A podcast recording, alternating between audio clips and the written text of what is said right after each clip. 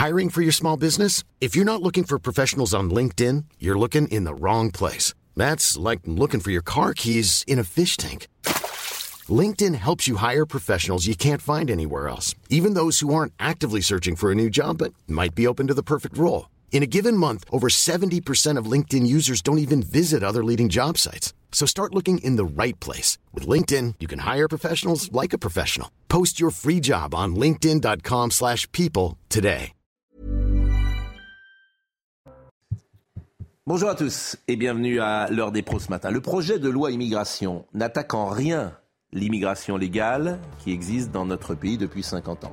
Deux exemples. Rien ne changera dans la loi sur le regroupement familial. Rien ne changera sur l'attractivité sociale de la France qui est moteur dans cette immigration. Légale d'ailleurs ou illégale. Ceux qui arrivent savent qu'ils seront aidés. À partir de ce constat, le reste est littérature. Emmanuel Macron, son gouvernement nous disent la France sera demain multiculturelle. Elle l'est en partie déjà. Alors on peut nous expliquer que la France expulsera les OQTF délinquants. On se demande d'ailleurs pourquoi il existerait une différence de traitement entre OQTF délinquants et OQTF qui ne l'est pas. Mais là encore, le message est clair. L'État est impuissant. Impuissant à réguler les flux migratoires. Nos gouvernements ne voient pas plus loin que le bout de leur nez. Les décisions prises aujourd'hui auront des conséquences dans 10 ans, dans 20 ans, dans 30 ans. Et ceux qui annoncent le changement de population voire le grand remplacement, ne verront pas dans ce projet de loi des raisons de le stopper ou de l'enrayer. Il est 9h01. Barbara Durand. Un collégien de 13 ans poursuivi pour apologie publique d'un acte de terrorisme. Le garçon scolarisé à Viry-Châtillon dans l'Essonne a partagé avec des camarades de classe via les réseaux sociaux des vidéos et publications à l'effigie des membres de l'État islamique. Il a été placé sous contrôle judiciaire. Une semaine après celle de Béziers, la justice ordonne le retrait de la crèche de Noël installée dans la mairie de Perpignan. Celle-ci est considérée comme non conforme à la laïcité. Le maire reine de la ville, Louis Alliot, dispose de 20 24 heures pour appliquer cette décision. L'élu affirme qu'il s'agit d'un obstacle à l'expression des traditions. Enfin, l'aide est un investissement et pas de la charité. Déclaration de Volodymyr Zelensky devant le Congrès américain. 300 jours après le début de la guerre, le président ukrainien a été reçu en héros à Washington. Visite au cours de laquelle Joe Biden lui a promis une nouvelle aide financière. Gérard Carrérou, Olivier euh, D'Artigol, Philippe Guibert, Gauthier Lebret qui nous éclairera sur la SNCF et puis pour la première fois avec nous Bernard euh, Vivier, vous êtes directeur de l'Institut supérieur du travail. Je vous ai demandé de venir ce matin parce que je voudrais qu'on décrypte ce qui se passe aujourd'hui en France et la gilet jaunisation de ce mouvement. C'est ça qui m'intéresse beaucoup parce que c'est un collectif de 3500 euh, personnes anonymes, anonymes. Vous voyez personne qui met par terre la France et M. Farandou, qui était tout à l'heure sur RTL, lui-même, président de la SNCF, est démuni. Alors je voudrais qu'on l'écoute précisément, parce qu'on est aujourd'hui à deux trains sur cinq. Hmm. Deux trains sur cinq, alors qu'on nous annonçait il y a dix jours avec Clément Beaune qu'il n'y aurait pas de souci. Mais lui-même, Clément Beaune, n'a rien vu venir, comme dans la crise des Gilets jaunes. Parce qu'on ne peut plus rien, peut-être, voir venir aujourd'hui avec ce type de phénomène. 300 500 euh, personnes sur Facebook, la France est par terre, et les gens ne vont pas voir leur famille. Beau pays. Mais je voudrais qu'on écoute d'abord euh, M. Farandou. Il était sur RTL ce matin, PDG de la SNCF.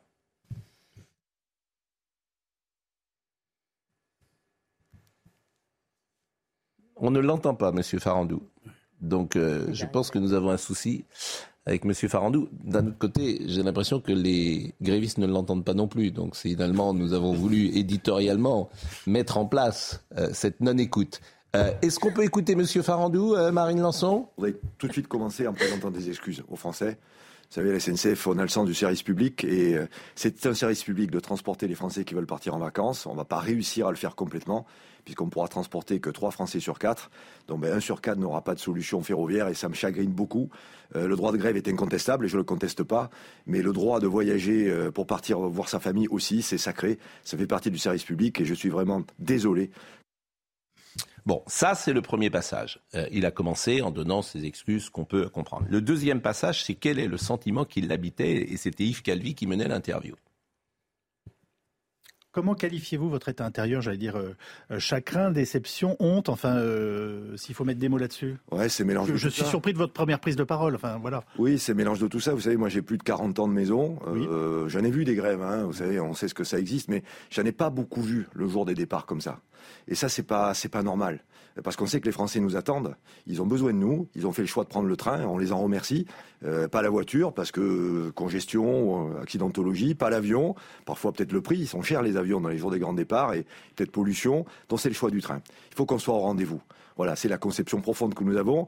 Et d'autant plus qu'on comprend pas parce qu'il n'y a pas d'agression sociale.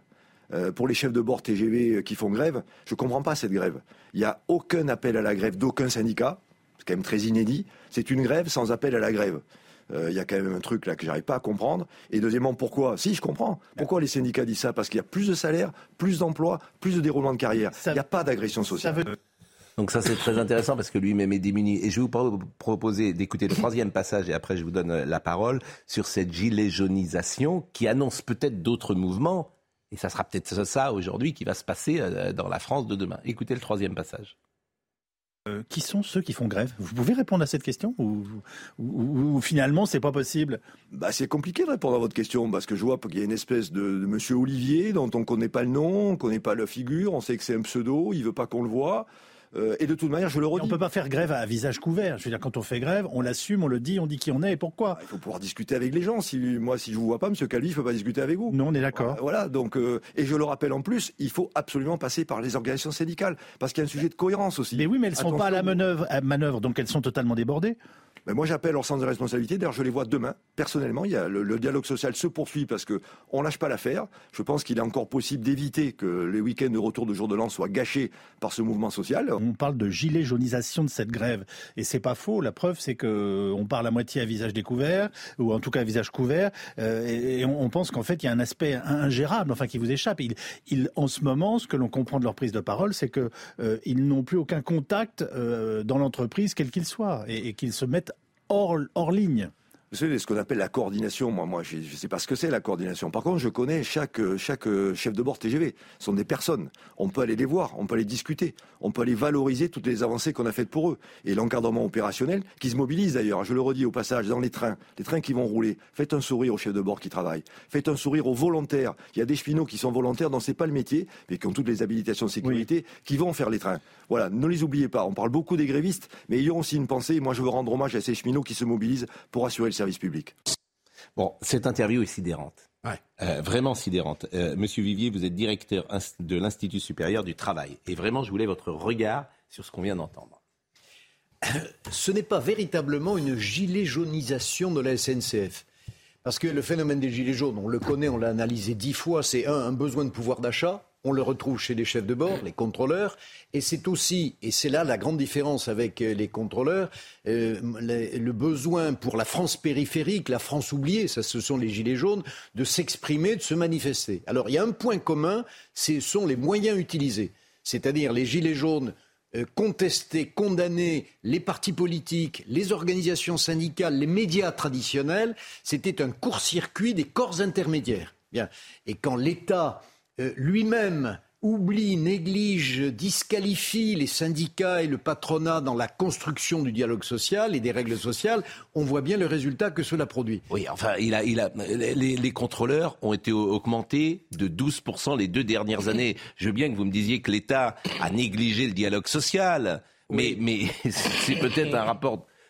Le salaire est un élément, mais pas le Oui. seul. Le mouvement, le mouvement des contrôleurs, le mouvement des, des chefs de bord, il est très catégoriel. Et nous avons à la SNCF tout particulièrement une, des relations sociales basées sur les corps, les, les métiers. Oui. À la RATP, même chose. Il y avait presque autant de syndicats que de métiers. Oui. Pareil à la SNCF, les agents de conduite. Oui. Les contrôleurs ont le sentiment, et qui n'est pas faux, d'être un peu les oubliés. Ce sont Mais eux qui font le travail de proximité. Vous savez combien ils gagnent les contrôleurs? Oui. Entre 2000 et 2500 Oui. euros net. Oui, oui, pour un travail qui est un travail que négligent d'autres agents de la SNCF, quand euh, le président de la, la SNCF, qui est C'est-à-dire un, un solide président, hein, il a commencé Oui. sa carrière comme chef de gare à Rodez. Oui. Rodez, c'est l'Aveyron, respect, je suis Aveyronnais. Oui, oui. Bien. Mais quand on a euh, euh, dans les gares euh, fait disparaître les guichetiers, quand on- il n'y a plus Mais- personne sur les quais, tout revient mais monsieur sur le Vivier, contrôleur. mais moi, enfin, moi, je veux bien, je veux bien ce euh, tout ce qu'on veut. Euh, on- pourquoi est-ce qu'on a fait di- disparaître les guichets? Parce qu'on a une application qui permet de prendre euh, des, des tickets. Bien sûr. Et il en va de même dans les Et entreprises. donc, euh, il y a un problème, on a besoin d'avoir une personne en face Le de soi. management aussi. de proximité Oui. n'est plus management de proximité, mais management d'objectifs à atteindre. La dimension humaine de l'entreprise s'affaisse un peu. Et les contrôleurs aujourd'hui portent ce sourire de la SNCF. Écoutez, Et- je vous assure, on, est, on a tous été dans des trains. On a tous eu- vu des contrôleurs, et d'ailleurs ils ont un rôle important puisqu'ils nous accueillent sur Oui. le quai, et c'est important qu'ils soient présents euh, pour nous aider, pour nous renseigner, pour avoir effectivement un contact humain avec nous. Mais ne dites pas qu'il y a déshumanisation euh, de euh, ce secteur-là à la SNCF. Ils existent encore, ces contrôleurs. Il y en a deux, trois par rame Oui. à chaque fois que nous, nous traversons la France. Mais l'organisation de la SNCF, et c'est pas la SNCF en particulier, sont toutes les entreprises. L'organisation de l'entreprise est une organisation qui a un peu laissé, un peu délaissé le, le besoin de proximité. Les gilets jaunes, c'était ça. Ne nous oubliez pas. Nous, vivons Non, dans des J'ai dans dit des hier, communes. effectivement, je faisais un a- parallèle dans les immeubles. Il n'y a plus de concierge aujourd'hui pour gagner de l'argent. Et on le regrette. Voilà, les, les, les, les propriétaires ou les, les grandes institutions, je suis d'accord avec vous. Mais là, en l'espèce, enfin, ça ne nécessite pas de faire grève. euh, pour cela, me semble-t il, un jour de Noël. Nous sommes d'accord, c'est une autre chose. Je ne défends pas les grèves pendant les périodes de Noël. Ça, c'est la condamnation grave du mouvement. On ne, on Enfin, ils sont quand même Mais bien payés, me semble-t-il. euh, alors après, on peut dire est-ce que c'est décent, pas décent, etc. Moi, Oui, je- je dans la médiane française. Voilà, dans, dans la médiane française. Moi, j'entends des choses qui me choquent. J'entends des contrôleurs disent on est en horaire décalé. Bah oui, quand ils ont choisi ce métier, ils savaient qu'ils étaient en horaire décalé. Oui, on n'est jamais chez nous. Bah oui, quand tu es contrôleur, effectivement, tu contrôles pas de chez toi. Je veux dire, c'était le, le- le deal lorsqu'ils sont entrés à la SNCF. Moi, je peux de temps en temps apparaître étonné de cela. La parole Juste une, précision, ce que vous avez dit juste. Je prends qu'un exemple. Sur la ville de Pau, préfecture des Pyrénées-Atlantiques, il y a eu un- une grève et un conflit pour maintenir le seul guichet physique ouvert. On n'avait que les bornes. Je referme. Eh oui, eh oui, il n'y avait que les bornes. Et des fois, quand tu as une personne âgée, quand tu as besoin, t'as besoin d'avoir quelqu'un en face. Je referme la parenthèse. Sur la Mais il y gilet, en a quand même dans chaque gare, il y a toujours une permanence quotidienne, mais avant c'était 8 heures et puis aujourd'hui c'est Je, je- je vous dis donc, pour connaître bien ce dossier, qu'on a failli perdre tout l'accueil physique en gare de Pau. Je referme. Après, sur ce qui est intéressant sur le sujet ce matin, sur la gilet jaunisation, qui peut d'ailleurs s'étendre. Aujourd'hui, on en parle sur la SNCF, ça peut partir demain sur l'hôpital et sur d'autres euh, euh, métiers. Je me rends compte qu'il y a ce phénomène-là dans des métiers sur le lien humain ou social. Tout simplement parce que le problème, tout simplement le problème, phénomènes-là, quand le rapport de force te permet de l'avoir. Laisse-moi terminer. le mais Sur, le lien ce social ou humain, je, je termine. Parce qu'il y a du, du lien social et humain dans tous les autres Je- secteurs, mais eux peuvent mettre le 25 décembre. Je termine juste sur force ça. J'aimerais juste terminer. Les après, J'aimerais terminer. Après, je la ferme. Mais non, mais les j'aimerais terminer. Après, je la Mais ferme. ce que vous dites, c'est pas vrai. Bon, je termine. Les boulangers aussi, ils ont. Mais ils se mettent pas en grève. Je termine. Parce que c'est à la fin du mois. Sur les boulangers. Donc ce que vous dites, c'est pas vrai. Sur les boulangers, c'est juste. Pardonnez-moi de le dire comme ça. Sur les boulangers, c'est juste. Bah oui. Mais je veux parler de ces, de ces liens qui touchent l'humain ou le social, le lien. Un quart des femmes salariées dans notre pays est, est salariée dans ces liens de l'humain, du lien humain social. Je dis simplement que la reconnaissance de ces métiers ne passe pas uniquement par le salaire, mais par la place qui leur est donnée et la considération qu'ils reçoivent de la société. Et ça s'est beaucoup détérioré au cours des 20 dernières années. On a là une réflexion à avoir presque anthropologique sur, sur la place de ces personnes dans la société. 30 ans Ah oui. Oui, bien sûr, ils sont moins Et bien moi, pas- considérés. j'ai oui. pas ce sentiment. mais- Bon, et j'avais que ça à dire. Mais c'était bien. Olivier, moi, ce qui me frappe dans ce mouvement, depuis le début, comme tout le monde, je m'interroge. J'ai entendu, et je viens d'entendre encore, cette comparaison avec les Gilets jaunes. Il y a des points communs. Mais il y a quelque chose qui interpelle. On, a, parlé depuis déjà un certain temps euh, du décalage entre les politiques et, la population. Euh, Qui c'est le, vraiment le fossé s'est élargi largement. C'est la même chose avec les syndicats. Moi, j'ai le souvenir, quand j'étais un jeune journaliste, Hmm. où les leaders syndicaux étaient, des, si j'ose dire, des, entre guillemets, des gloires nationales. Hmm. Des Georges Segui ou des Henri Krasuki, pour prendre les deux leaders de la CGT, mais aussi des Edmond. Bergeron ou des, ou des Edmond Maire de la CFDT. C'était des hommes de grands euh, qui- Hmm. Donc, acquis, donc. qui avaient donc du Donc, Là, c'est exactement le contraire. Oui. On ne sait pas d'où ça vient, on ne connaît pas un chef. Mais je suis d'accord, Le mais- patron de la SNCF dit on les connaît pas. Alors moi, c'est là ce que je voulais dire ce matin, sous réserve qu'il y ait des enquêtes, il y en aura. Je, je retrouve là les techniques d'infiltration des trotskistes. Le trotskiste, c'est toujours la façon dont les trotskistes ont infiltré des grands mouvements ou des, ou des syndicats. Monsieur Vivier, vous êtes d'accord avec cette analyse possible ou pas des syndicats. Il suffit pour les trotskistes, ils, ils n'ont- on les connaissait pas les chefs trotskistes. Même encore, il faut aller lire des livres sur les années 50 pour trouver les noms des, des responsables. C'est exactement le système trotskiste qui est à l'œuvre. Et après ce Marie conflit. et Estelle qui n'a pas parlé. Les, les trotskistes ne sont pas aujourd'hui à l'origine de ce mouvement des contrôleurs. Mais ils, se, ils profitent toujours des agitations qui, qui naissent. Il ne faut jamais les surestimer en période agitée, il ne faut jamais les sous-estimer en période calme. Moi, ce que je pense, Donc, Gérard, L'infiltration des trotskistes Oui. dans le mouvement n'est pas impossible, elle n'est pas à ce jour à l'heure. Gérard, je pense, si vous me permettez, que c'est un logiciel qui est peut-être ancien. je souris, oui, je Et pense. Jospin qui était Oui, à- mais- au mais- Parti socialiste. non, je pense qu'aujourd'hui, Hein, l'auriez c'est-. Mais oui, mais c'est quelques-uns, oui, mais c'est un, un logiciel, c'est un logiciel qui a 50 ans. Je pense que la gilet jaunisation, en revanche, l'anonymat, je pense pas qu'il soit. je vais vous dire, je pense que ces gens, et on peut les comprendre, ils disent on en a marre de gagner 2000 euros par mois. Voilà ce qu'ils Ça, c'est une autre. Mais c'est ça le fond du Oui, truc. mais ça même pas. C'est ça le fond. Marie-Estelle. Moi, je le vois pas comme une- un cheval de Troie du trotskisme, en fait. J'ai plus- ce, qui, ce qui me parle, c'est plutôt le fait qu'un ce qui était un événement ponctuel est en train de devenir un, un- un phénomène et qu'il y, a- il y a eu les gilets jaunes, il y a eu il y a pas longtemps la grève à la RATP qui n'était pas soutenue par un certain nombre de syndicats.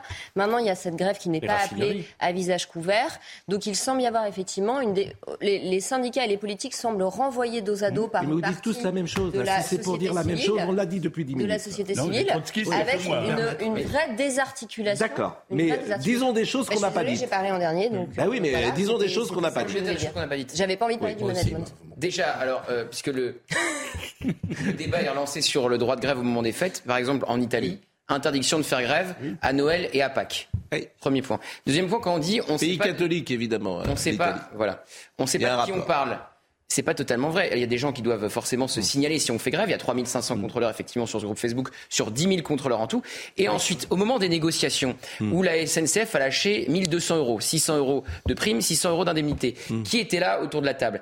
Les syndicats, la CGT cheminot, Mm. UNSA, euh, Sudrail et les cheminots, ce collectif des 3500, ont tordu le bras un peu aux syndicats qui avaient peur d'être dépassés, c'est pour ça qu'ils n'ont pas levé leur préavis de grève, pour être autour de la table. Donc il y a déjà eu un, un- des représentants de ces collectifs de cheminots autour de la table au moment des Eh oui, mais discussions. pardonnez-moi, c'est Monsieur Vivier. Vous, vous dites que des choses qu'on sait déjà. Monsieur Vivier, il dit des choses euh, nouvelles. Philippe Guibert, essayez de dire quelque chose de nouveau. Je voudrais juste poser une question. Qu'est-ce qu'ils espèrent comme négociation, puisqu'il n'y a aucune négociation possible, compte tenu de leur, euh, leur attitude? Ah, voilà une bonne est- question. Oui, merci. Euh, Qu'est-ce qu'ils espèrent Quel est le débouché de cette affaire? Bah, ils espèrent être payés France- plus. Les, con- les contrôleurs n'espèrent rien. Ils ils s'exaspèrent.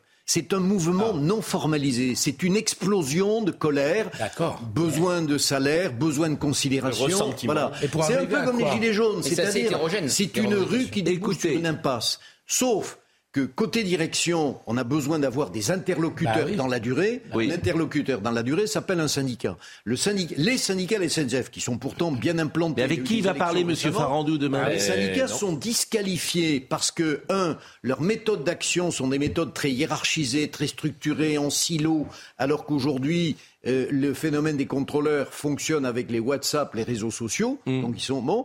Et deuxièmement, les organisations syndicales ont le sens du collectif entre les différents métiers. Oublions pas, par exemple, que les conducteurs de train sont toujours très présents, très puissants, les, contr- les, les- les conducteurs de train. Les Mm. contrôleurs, eux, sont un peu en retrait, d'où leur besoin d'exister, y compris au, au sein des syndicats. Que font les syndicats? La vieille technique habituelle.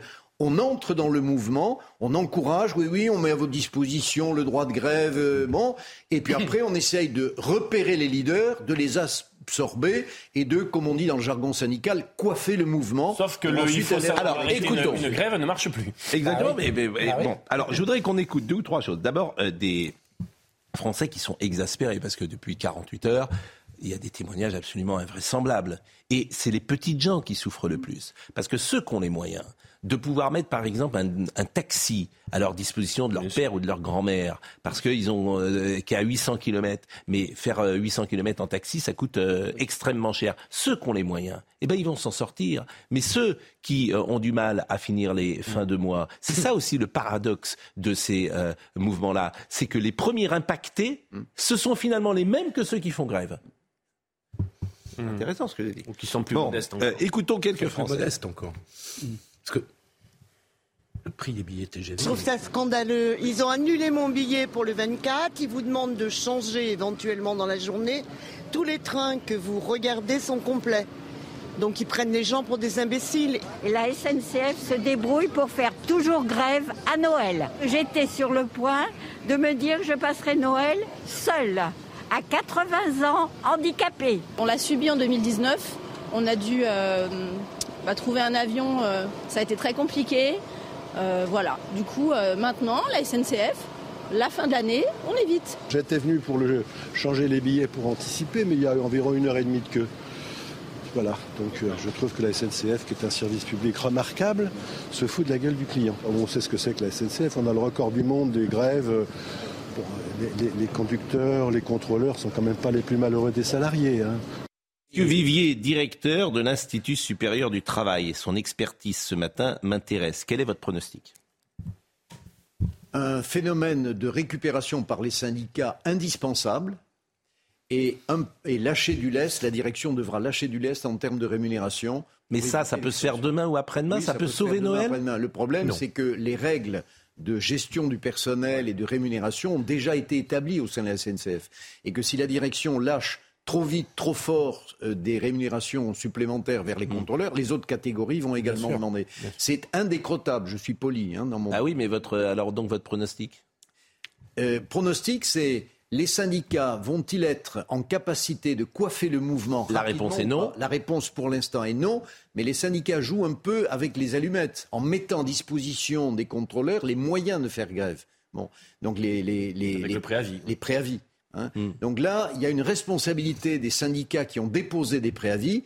Ils retirent ces préavis ou ils les maintiennent. Et là, ils sont au pied du mur. C'est à eux de savoir s'ils peuvent encourager ou s'ils peuvent contenir le mouvement. Gauthier. Une réflexion très courte sur les principaux impactés par cette grève. Il faut dire quand même les choses. C'est nous, c'est les Parisiens Mais qui non, sont mais vous les rigolez- premiers mais vous- impactés par mais Mais vous n'êtes pas sérieux. vous quelqu'un de Bordeaux voiture. qui veut aller voir euh, sûr. ses, Mais- ses parents. Et évidemment, c'est pour ça que je dis majoritairement. Mais vous n'êtes pas sérieux. Mais il y a- bien sûr pourquoi si. vous dites ça Parce Moi, j'ai vous plein avez, de. vous avez majoritairement une voiture plus qu'à Paris. Si, si. Mais bien sûr, bien sûr. Mais l'étudiant qui est à Bordeaux, l'étudiant qui est à Bordeaux, qui va aller voir ses parents. C'est pour ça que je dis majoritairement. C'est pour ça que je dis majoritairement. Mais je, je ne comprends pas votre raisonnement. Ce sont des gens simplement qui veulent, euh, qui n'ont pas envie de prendre leur voiture pour aller à Lille. Mais qui majoritairement n'a pas de voiture par rapport au mais, reste de la mais- France. mais personne, mais il y a beau- mais non, là où vous vous trompez, c'est le mode de locomotion. Même si tu as une voiture, tu peux privilégier le train si tu habites Marseille, sûr, que ta mais famille est à Lille, t'as pas envie de faire Qui Marseille-Lille le plus Ceux qui n'ont pas de voiture, les Parisiens. Mais oui, mais ils sont Et amusants. qu'on D'ailleurs, bons à faire. Là, Bien sûr. que vous sous-estimez C'est possible. la réflexion de Gauthier. C'est possible. Merci La beaucoup, Gérard. C'est possible. C'est une affaire, effectivement. Je dis pas qu'il y a que les Parisiens, Décidément. mais l'agglomération, c'est 15 millions de gens, hein, le, le Grand Paris. Oui. C'est 15 millions de gens. Bon. Et il est, tous les statistiques montrent qu'il y a de plus en plus de ces gens qui n'ont pas de voiture. Oui. Qui, et donc, s'ils veulent aller voir la grand-mère ou les, ou les grands-parents ou les enfants à l'autre bout de la France. Et la France des Gilets jaunes, elle a souvent des voitures qui sont et les qui ne gilets peuvent jaunes, de malheureusement pour eux, ils ont et des les gens vieilles vont rester en bagnoles, rade. euh, vieilles bagnoles thermiques qu'on veut Bon, interdire oui. dans les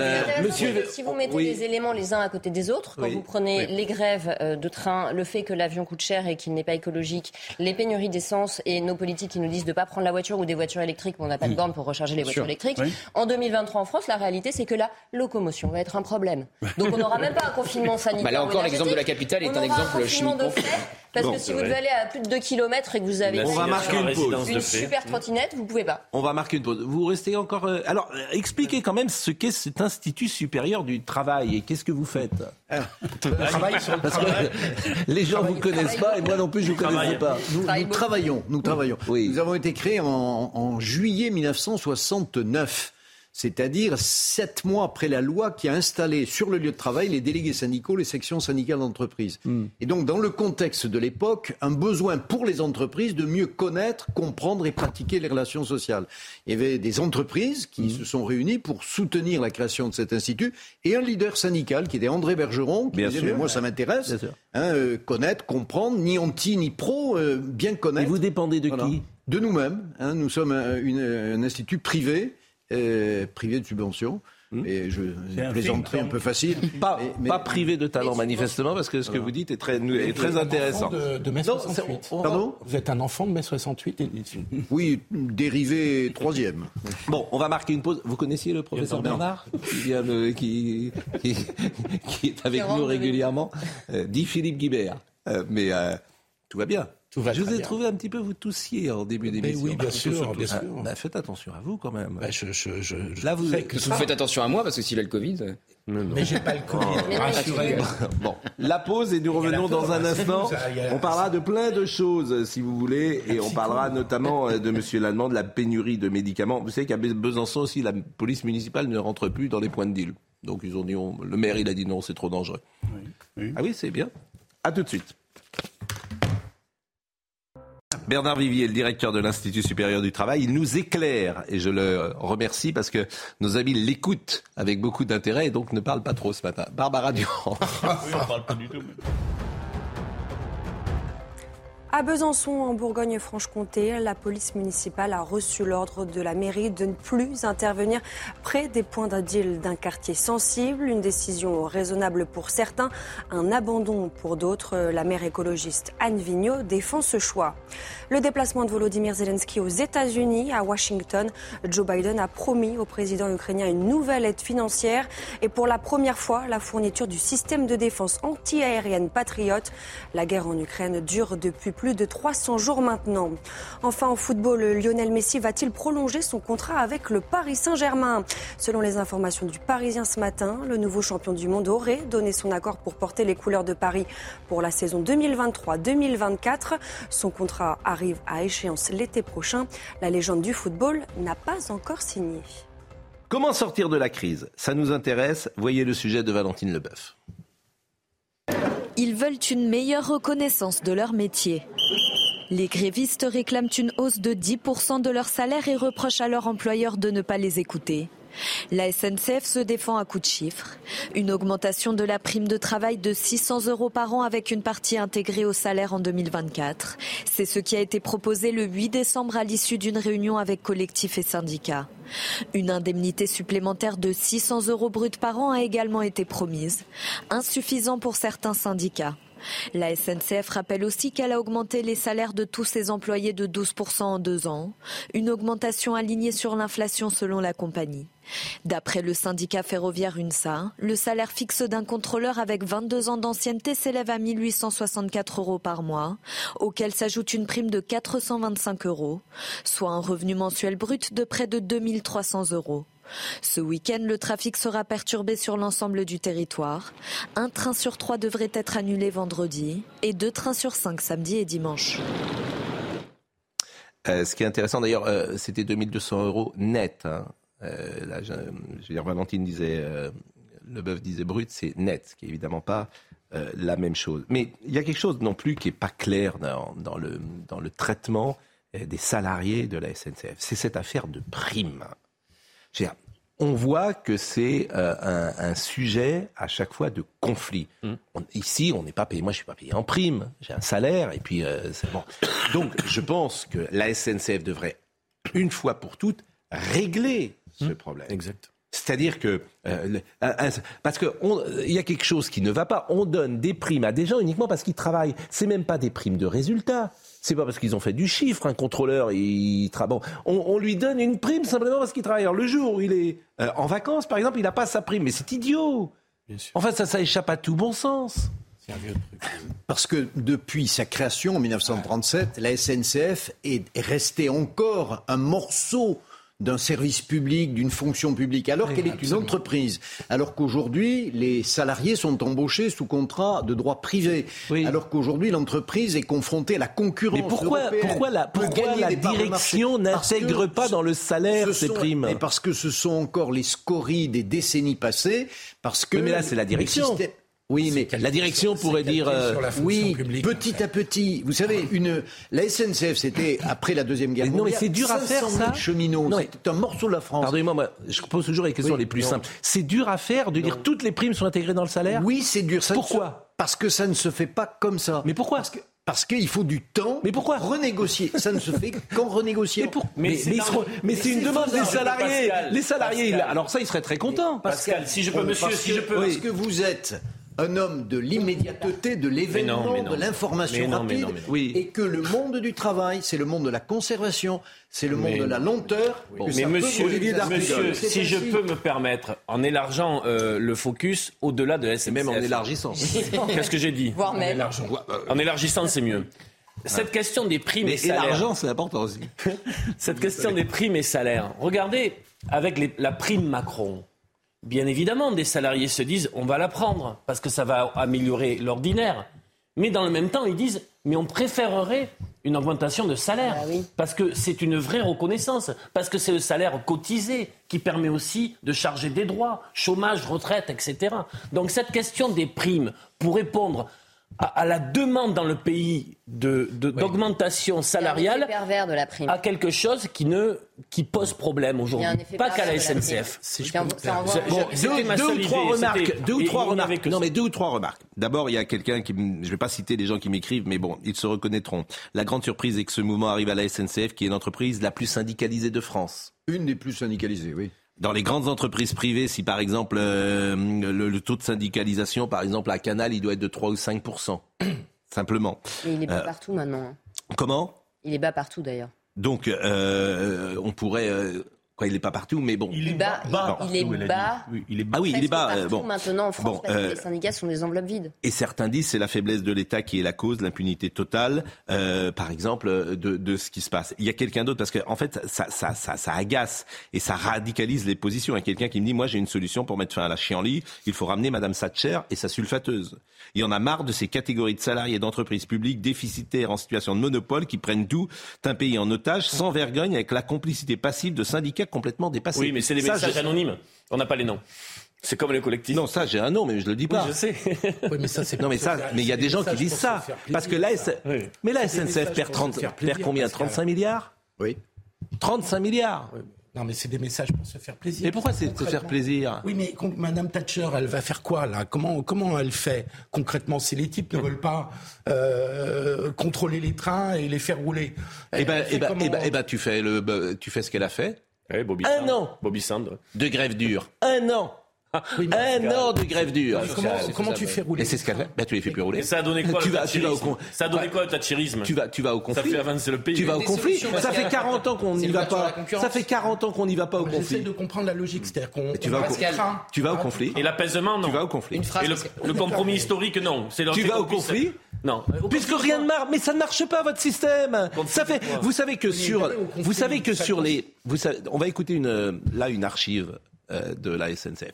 Sur euh, les, je crois les 30 dernières années ou les 20 dernières années, il y a eu 18 fois une grève à Noël. Oui, mais jamais les jours. La de solution, c'est l'ouverture à la concurrence. Jamais les jours de Ah Noël. oui, regardez en Angleterre. Bon, vous vouliez dire quelque chose. Ça Vous vouliez dire, vous vouliez dire quelque chose, Philippe.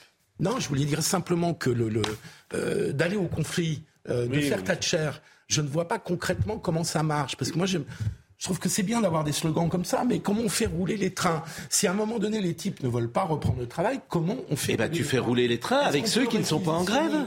Est-ce qu'on peut réquisitionner du personnel, par exemple? est-ce qu'il y a une possibilité de casser la grève par la réquisition? Pour, pour mettre fin aux grèves, il ne faut pas employer le canon, ça ne sert à rien. Une grève, qu'est-ce que c'est? C'est un volcan qui tout d'un coup explose. Madame pas Thatcher, prévenu. si vous me On permettez, Madame Elle a eu quoi Thatcher, comme résultat, Oui, Pascal Pro elle a- elle a Le thatcherisme, ça a eu quoi comme résultat? Ça a juste sorti l'Angleterre euh, Ah oui, de, la. Mais enfin, vous Mais êtes. attendez, quand même mais vous êtes. Ce que vous dites, c'est effrayant.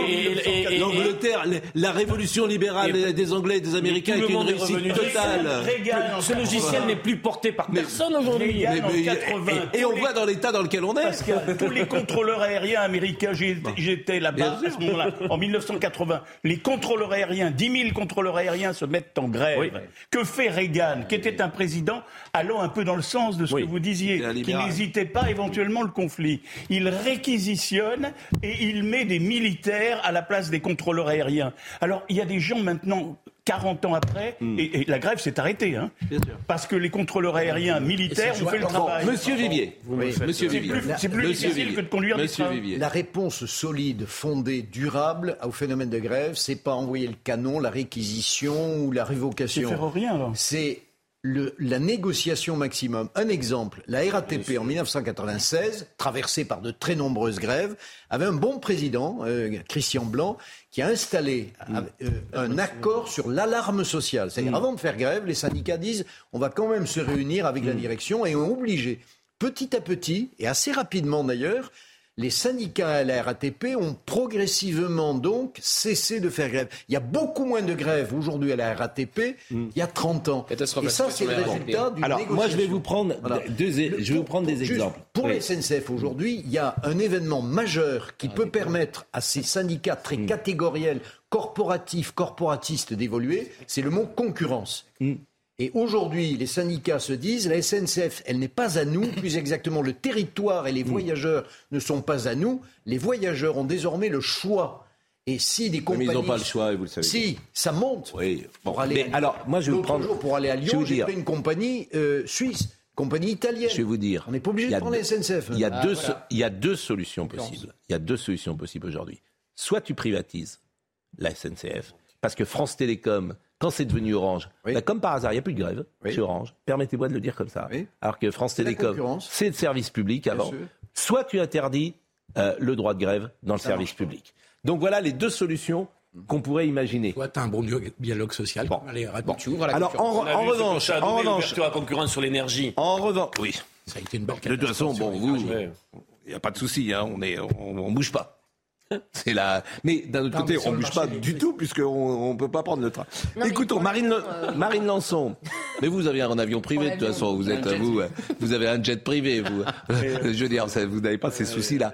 En revanche, Marine Lançon a trouvé une archive de 1987. Parce que les, bon, la grève, c'est pas nouveau. Écoutez, euh, Ah écoutez ces, ces gens qui se plaignaient déjà il y a 30 ans. Les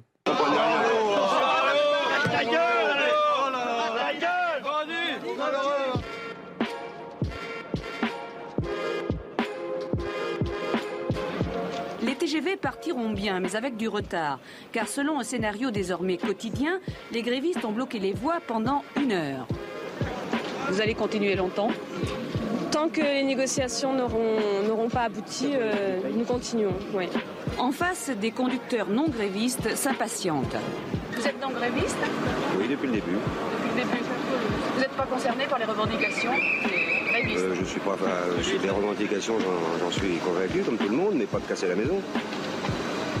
Pas me prêter un jeu comme ça, c'est tout.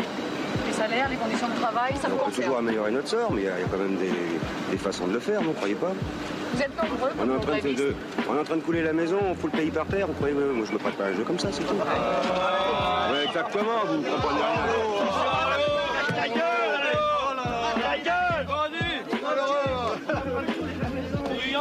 Les non-grévistes, encore très minoritaires, ont dû attendre l'évacuation des voies par les CRS pour acheminer les voyageurs vers les gares du Sud-Est. Mercier, et vous avez raison, parce que moi je suis toujours un peu simple et parfois un peu simpliste, et notamment sur euh, l'affaire des. Mais non, mais. Rarement. Non, rarement. Non, mais. Franchement, c'est pas, tout à fait exceptionnel. C'est Vous pas. Pascal, bon. Je pose simplement, j'essaye. Vous comprenez mal mon travail. Ça me fait de la peine parce que vous comprenez mal le, le- le- le rôle que je joue. Je pose des questions tout simplement que le téléspectateur se pose. Je suis son représentant, modestement. Vous êtes des experts, mais Mais moi. sans je- jamais y mettre votre, votre couleur. Jamais. Votre- Moi, je je, je suis qu'un Votre sentiment du jour. Je suis qu'un je suis passeur, je suis qu'un passeur, un facilitateur, Voilà, je suis c'est ça que vous comprenez pas. Donc vous êtes là toujours vous, je, je n'ai pas toujours le beau rôle même. Voyez-vous parce que je, je pose très questions. Mais sur l'affaire des primes, il y a quelqu'un qui est très pointu, DRH de très haut niveau, qui me dit dans tous les métiers, euh, tu as des primes si tu travailles la nuit, le dimanche ou les jours fériés. Ce sont des obligations. euh, légales, ce sont des heures majorées. Euh, on est obligé de le faire ressortir en paye. Il faut bien récompenser un travail qui ne se fait pas sur les jours ou horaires classiques. Si vous payez les heures de manière identique, quels que soient les jours ou, ou- les heures, plus personne ne voudra, par exemple, travailler la nuit, le dimanche et les jours fériés. Alors ça, j'entends ça, mais j'ai l'impression que les primes, parfois, elles ne sont pas forcément pour le dimanche, pour les jours fériés ou pour euh, les heures décalées, elles sont tout simplement parce que tu as travaillé. C'est ça qui m'ennuie. Mais je voulais donner cette précision. Deuxième chose, toujours un des spécialistes de, voilà, qui me dit ils ont tort, euh, les experts, le pouvoir est inversé. Si tu ne menaces pas d'externalisation ou de privatisation, ça continuera, euh, me dit-on. Voilà. Donc, mot de conclusion. euh, Oui, ce terme de l'externalisation, la privatisation sont deux mots très forts. Il y en a un beaucoup plus simple, c'est l'entreprise doit s'adapter pour être toujours performante dans un univers Oui, mais qui ça n'adaptera pas à la SNCF. concurrentiel. Oui, mais, Voilà, mais, oui, mais ça, oui, mais oui, mais c'est important. La, la- la concurrence est un élément de dynamique. de Oui, vie. mais c'est un Voilà. rapport de force. Si vous mettez pas le rapport de force, euh, vous n'y arriverez pas. Le rapport de force, c'est deux entreprises sur un même territoire français. Hmm. Et la force de l'entreprise, c'est de souder en interne toutes les compétences pour faire face à ce rapport de force externe à l'entreprise. Monsieur Vivier, nous ne vous connaissions pas et nous vous allons, nous allons vous souhaiter joyeux Noël. Parce que vous êtes venu, vous, vous pre- vous prenez le train vous-même? Oui, ce, ce soir, avec difficulté, pour Vous allez où?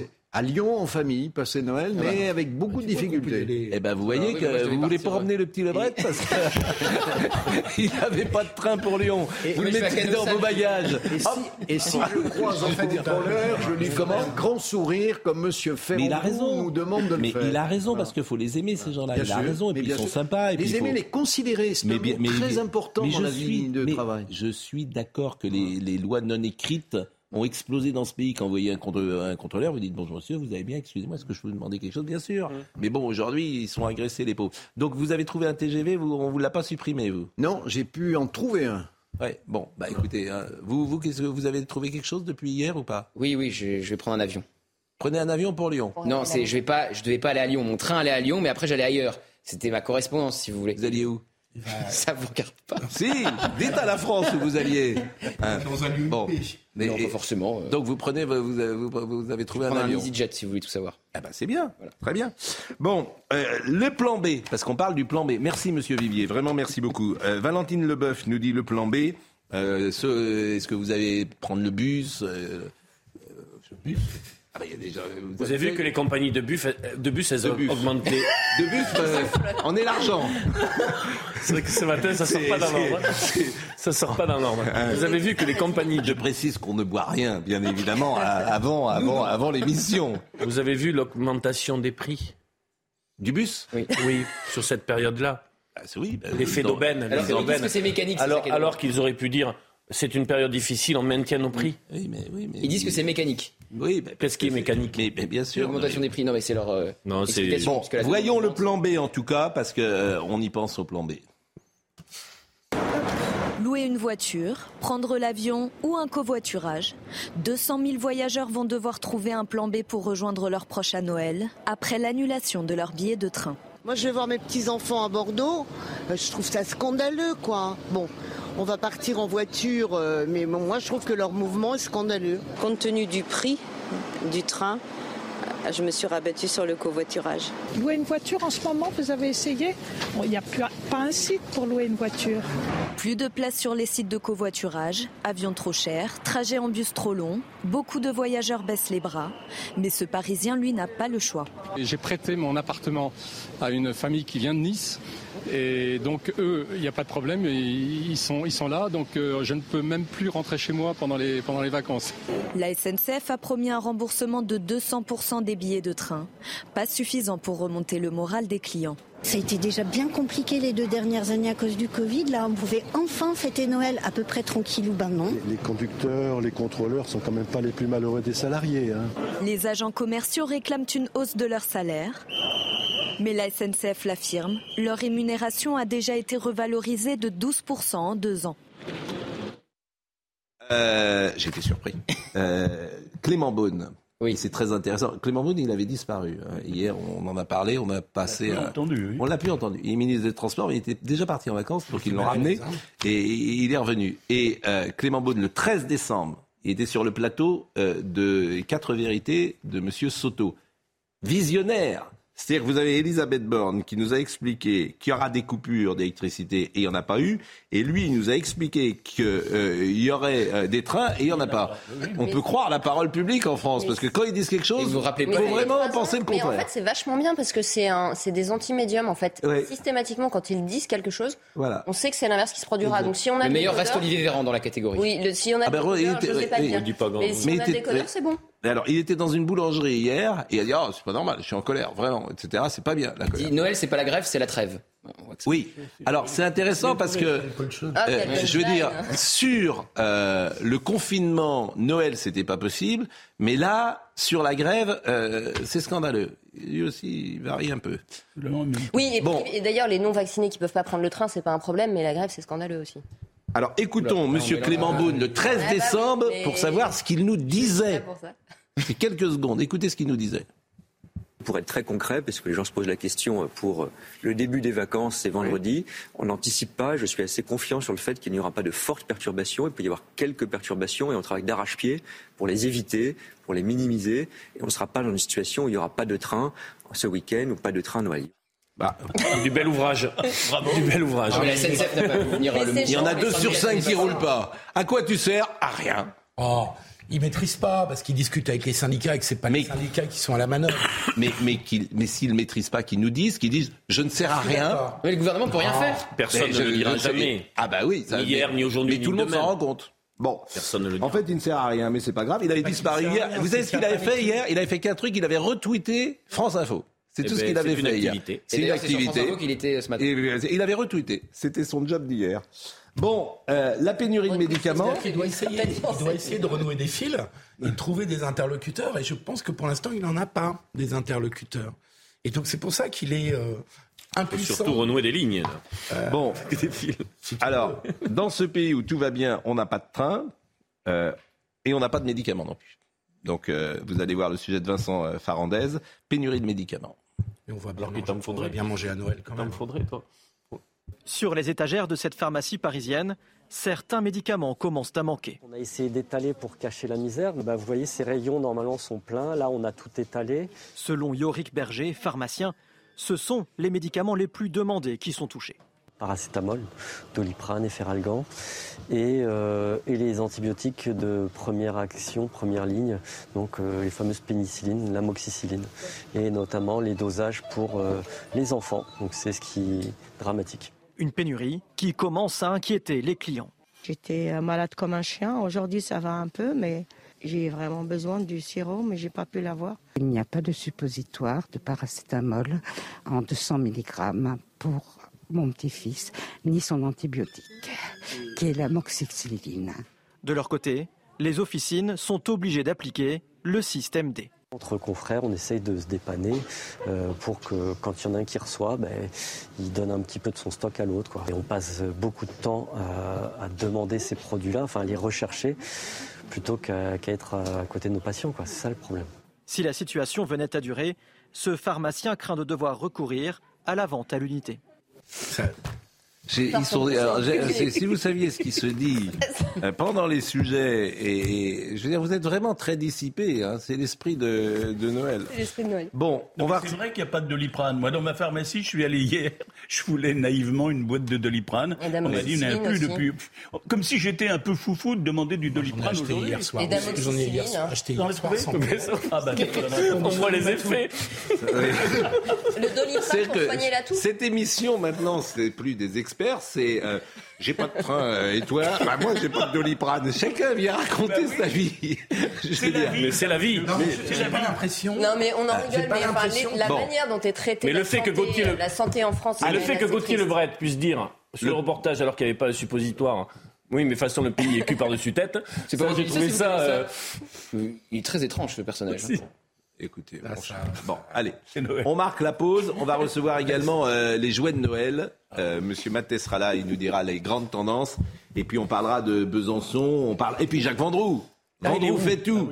Ah, Vendroux fait tout parce que. Non, non, sur- euh, Tu dois aller en Ardèche, non Ça, ça où montre quand même à quel point la santé est pas bien traitée. Et aussi que les gens sont tous Est-ce que malades je en ce peux moment. Est-ce que est-ce que vous pouvez être discipliné Non, pas du tout ce matin. C'est insupportable. Les gens Moi, sont tous malades. Pardon. La pause. Franck Matet, porte-parole de Jouer Club, et vous venez euh, oh, chaque année euh, nous voir, on en parlera plus longuement tout à l'heure, mais déjà je vois que vous avez un, un dinosaure sur Oui. votre... euh, Un vélociraptor, Ah plus oui, je- exactement. C'est Baby Blue, un des héros du film Jurassic World. Eh oui. Qui a cartonné cet été et qui fait partie des animaux préférés de ce Noël 2022. Bah, nous recevons parfois sur ce plateau quelques dinosaures également, mais pour le moment c'est Barbara Durand qui nous rappelle les titres. La vaccination contre le Covid est sans risque, rappel du ministre de la Santé euh, ce matin sur notre antenne. François Braun a déclaré euh, craindre davantage les Covid longs plutôt que les effets de la vaccination.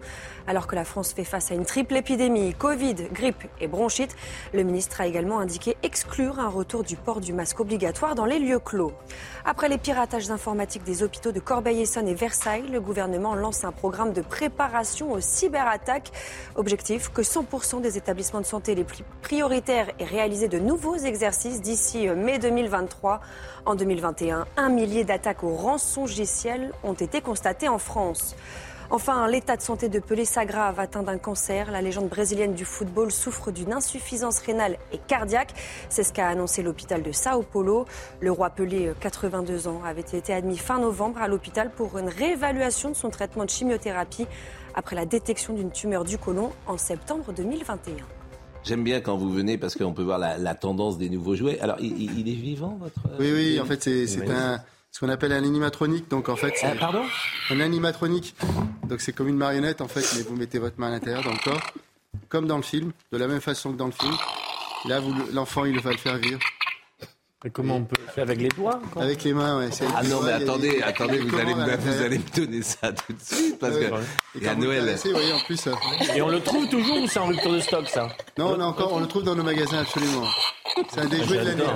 C'est sympa, Moi j'ai un petit-fils passionné Ouais. par ça. Il est gentil. Ah oui, oui. voulez, Gentil, euh, Attention parce que Alors ça reste un dinosaure, hein, donc il faut faire attention. Hein. Ah bah bien sûr. Mais euh, les enfants en fait refont comme dans le film lorsque le dinosaure Marie est porté Estelle, par on a perdu. Marie-Estelle. Pourquoi Marie-Estelle perdu. Pourquoi vous riez C'est de la faute de Gauthier. Pourquoi Qu'est-ce qui vous fait Il a fait le petit gros. C'est le petit Lebrun qui vous fait. Ça crée toujours des grandes émotions quand on le met en marche en fait. Bon, euh, alors, euh, pour tout vous dire, on va parler de Besançon, mais je sais pas pourquoi j'ai envie de rire ce matin un petit peu. Je- je- je- je- vous savez, on a l'impression, je veux dire, on a l'impression d'être euh, le dernier cours de l'école, euh, le, le jour où le dernier jour des vacances, Ah ouais, qui était toujours où on rit un peu bêtement parfois parce qu'on a envie d'être en vacances très rapidement, et, et- mais il y a quand même des sujets sérieux. Et parmi ces sujets sérieux, c'est Besançon et la police municipale qui a écarté des points de deal. Ça, c'est formidable puisqu'un mail a été envoyé par la direction de la ville de Besançon en fin de semaine dernière aux agents pour leur demander de ne plus intervenir sur les principaux points de deal du quartier de la Planoise. Donc ça c'est formidable. Je rappelle que le maire euh, de euh, euh, comment dire le maire de Besançon est euh, Madame Anne Vigneault et c'est une maire écologiste. Donc elle a dit bon bah, voilà. On n'en voit plus personne. Tout va bien. Alors, voyons quand même euh, ce sujet de Mathieu Rio, parce que là aussi, ça nous a un peu interpellés. Ne pas intervenir près des points de deal, c'est l'ordre qu'a reçu la police municipale de Besançon à Planoise, un quartier en proie à une série de violences entre bandes rivales. Selon la mairie écologiste, seule la police nationale y est suffisamment préparée. Une décision inacceptable, selon ce conseiller municipal de l'opposition. Est-ce que cette municipalité mesure la portée de sa décision auprès euh, des habitants du quartier de Planoise qui sont pris en otage par les trafics de drogue? Enfin, c'est juste hallucinant. C'est un symbole de re- renoncement. Les habitants sont otages non seulement euh, des trafiquants de drogue, mais ils sont aussi otages d'une idéologie politique euh, euh, qui considère que la sécurité n'est finalement pas une priorité. Un policier municipal du quartier, délégué syndical de Force ouvrière, a accepté de témoigner anonymement pour CNews. Selon lui, Le vrai problème est le manque d'équipement des agents municipaux. Nous, ce qu'on demande, c'est l'arme à feu. Ça fait longtemps qu'on la demande, mais euh, au même titre qu'un gilet pare-balles. Donc on vous octroie un gilet pare-balles, c'est très bien, c'est super. Franchement, on a du super matériel. Donc en fait, on est conscient qu'il y a des coups de feu, qu'on peut se faire tirer dessus, mais à contrario, on ne pourra pas se défendre. À Planoise, trois jeunes sont morts sous les balles en deux ans. Geoffrey Defebvre, qui a fait ce, sujet, euh, il révèle aussi encore la société française. C'est-à-dire que ces démissions, maintenant, dans tous les secteurs. Voilà. On est dans la grande période de démission. Mm-hmm. On avait vu des problèmes à Nantes. Maintenant, on a la maire écolo qui dit bon, bah, on ne s'en mêle même plus. Et qui, d'ailleurs, c'est un conflit entre police municipale et ministre de l'Intérieur. C'est au fond ce qu'elle dit, c'est de votre. Ce qu'avait dit Madame Roland d'ailleurs. Ah. Elle dit à Gérald Darmanin c'est votre responsabilité, c'est pas la mienne. Mais qui trinque à l'arrivée? Comme toujours. toujours les, mêmes. Les habitants. Et qui sont ces habitants? Les, les, gens les, les, plus défavorisés. Il y a un petit sujet quand même. Non, mais sur le régalien. Euh, est-ce qu'elle a le droit de parler? Les fonctions régaliennes, euh, on est nul sur la formation. On les forme pas, on les accompagne pas, on n'analyse pas leurs pratiques. Parce qu'un policier, il a besoin psychologiquement d'une analyse de sa pratique et d'une gestion de l'arme. On ne les arme pas. Euh, et c'est surtout le régalien. C'est pareil pour les soignants, c'est pareil. Les médecins sont, pardon, mais la formation des médecins, c'est une déformation aujourd'hui. Euh, leurs études ne sont pas du tout structurantes et ne les aident pas à faire le métier qu'ils vont, euh, qu'ils vont faire. C'est pareil sur la justice, c'est pareil dans toutes les structures fondamentales de la société. C'est pareil pour l'enseignement, où il n'y a que de l'idéologie woke maintenant. Sur la sécurité, qui est l'un des piliers du régalien, on nous présente maintenant ce qu'on appelle le continuum de sécurité. Police nationale, police locale, et y compris euh, entreprises privées de sécurité. Reste que moi, je préfère quand c'est l'État et le régalien qui s'en occupent, avec le même dispositif partout dans le pays. Parce que selon les polices municipales, ce n'est pas le même niveau d'intervention, pas le même niveau d'équipement. Et sur les entreprises privées, il y a là aussi beaucoup de problèmes de recrutement. Ils veulent s'appuyer là-dessus pour le prochain, pour le prochain les JO à Paris, mais on verra que c'est compliqué. Oui, mais c'est faire des recrutements, de la formation. il y a aussi un problème quand tu centralises trop et que la police nationale, elle assure pas le maillage d'un maire qui connaît son territoire, qui connaît ses besoins. D'accord. Je trouve surtout que c'est une réponse très insuffisante, ce que tu dis, euh, camarade Olivier. Ça m'arrive. Par rapport. Ah non, mais on n'est pas dans la cellule du parti là. Par rapport au problème des camarades Olivier. On n'est pas à la cellule de quartier. Camarade. Bon, dépêche-toi, il faut qu'on aille afficher. Euh, non, mais c'est une réponse totalement inadaptée par rapport au problème des mafias de la drogue. Parce que le quartier planoise, là, dont, on parle à Besançon, où il y a trois gamins qui sont morts, ce, n'est pas de la petite délinquance à l'ancienne, si je ne suis pas de la, petite délinquance du quotidien, c'est des mafias. C'est pour ça que la police municipale. Et donc, il va bien falloir que la police municipale. Moi, je pense que les maires écologistes de gauche font une erreur là-dessus. Ce qui sous-estiment le problème. Enfin, ou en tout cas, ils ne veulent pas le prendre à leur charge. Écoutez, c'est un des pans de la politique nationale que j'appelle la politique de déni de l'ensemble des problèmes. On sait qu'il y a des points de deal multiples, maintenant généralisés dans des villes moyennes et des petites villes. On sait aussi qu'il n'y a pas assez de policiers nationaux pour en mettre un à chaque point de deal. Alors, certains maires courageux essayent de suppléer à cette absence par des polices municipales. Et dans certains endroits, au moins la police municipale permet j'imagine quand même de réduire un petit peu ces points de deal, ne serait-ce que parce qu'on a des patrouilles, etc.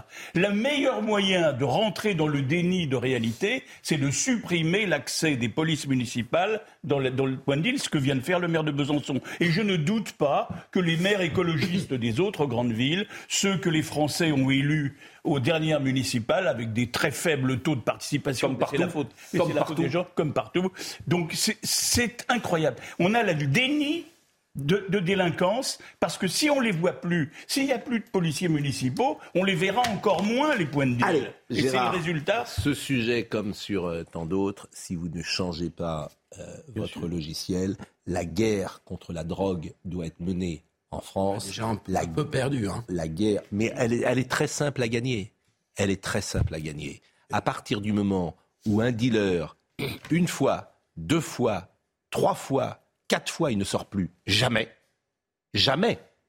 Oui, d'accord. Jamais. D'accord, Pascal. Prison à vie quand tu as dealé pour la quatrième fois. Croyez-moi, les choses peuvent changer. Mais vous ne voulez pas Non, non, mais je- Fondamentalement, ça vous ennuie la ça- sanction. non, non, ça m'ennuie C'est-à-dire, aujourd'hui. il y aura- faut pas qu'on Donc, euh, un type en prison, il y en aura trois autres qui viennent Non. gagner leurs 4 000 Non, euros. non, parce que ce sera dissuasif. 16 Croyez-moi, quand tu vas commencer à mettre les gens définitifs, qui ils ne sortiront plus, tu vas voir. En Corée du Sud, il n'y a pas de problème. hein. Je ne parle pas de la Corée du Nord. En Corée du Sud, il n'y a pas de deal. Sud, mais, Hein. euh, je sais Et pas puis il y a si des comparable exactement à la Ah, mais France. rien n'est jamais comparable. Je sais pas, Ah, je sais pas. Je vous assure, rien n'est comparable avec la France. Moi, je... Rien n'est comparable avec la France Je aujourd'hui. dis simplement que l'argent qui est brassé est énorme. Mais Philippe, enfin fait bon, que tu on va, on va pas. en prison. Mais, mais Philippe, ce que vous ne, enfin bon, je vais pas me si, répéter. Ça fait 40 ans que rien ne marche. Oui. Mais c'est Est-ce que vous allez vous mettre ça dans la tête Mais c'est un pour- phénomène qui ça date que de je crois 15-20 ans, la on guerre en de est contre plus la drogue. On dit toujours que c'est de l'incompétence et c'est fascinant, du déni, mais c'est peut-être le niveau du fascinant. dessus. Le- vos cerveaux sont fascinants. bah, C'est-à-dire que ça fait 40. Vous ne voulez pas opinion essayer. juste différente de la vôtre, Pascal. Mais ça ne marche pas, votre Donc, Est-ce qu'on opinion. peut développer notre point de vue Oui. Mais que, moi, je redis, on tu pourras faire toutes les sanctions que tu Mais veux. qu'est-ce que vous en savez puisqu'on l'a jamais fait Euh, on a la législation la plus euh, répressive Mais- depuis mais- 40 ans. Mais, mais, répondez, répondez, la Gérard. de justice, elle est cassée, Philippe. Répondez, répondez à ma question simple. C'est pas Qu'est-ce ça. D'abord, c'est pas Moi, c'est Gérard. qu'est-ce que, qu'est-ce que vous en savez puisque le tolérance zéro n'a jamais été appliqué en France? Mais Qu'est-ce que est-ce vous qu'elle en est savez? applicable sur la drogue? Oui. Bien sûr. Mais non. Mais pourquoi non? Pourquoi vous dites non? Mais comment vous allez faire pour contrôler, par exemple, des consommateurs qui consomment dans leur logement privé comme 90% des consommateurs? Là, je vous parle Parle du de- trafic pour le moment. Les consommateurs, j'en ai pas parlé. Le dealer, quand vous en prenez un, le Les dealer, dealers, ils- ça- quand ça- vous en prenez un, les sanctions, c'est pas trois mois, six mois. Les sanctions, elles sont à, la première fois, c'est cinq ans. Le premier qui deal en France, la première fois, c'est cinq ans à l'ombre. D'accord, Ça vous va? D'accord. Je peine plancher. Il n'y a même pas de discussion. Vous vendez un gramme de n'importe quoi, cinq ans à l'ombre. Mhm. Première fois. La deuxième fois, c'est temps. Et la troisième fois, c'est à vie.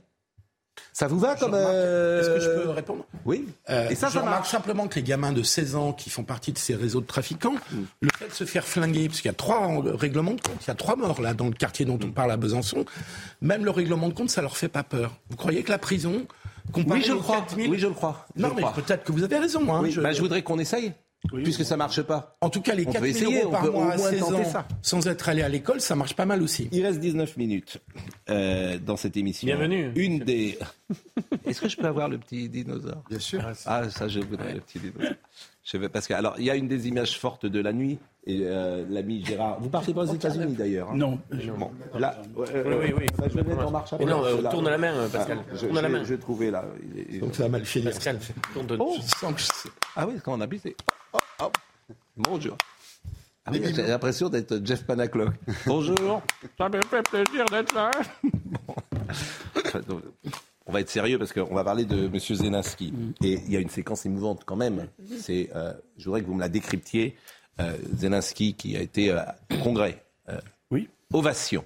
Écoutez et, et décryptage de Gérard.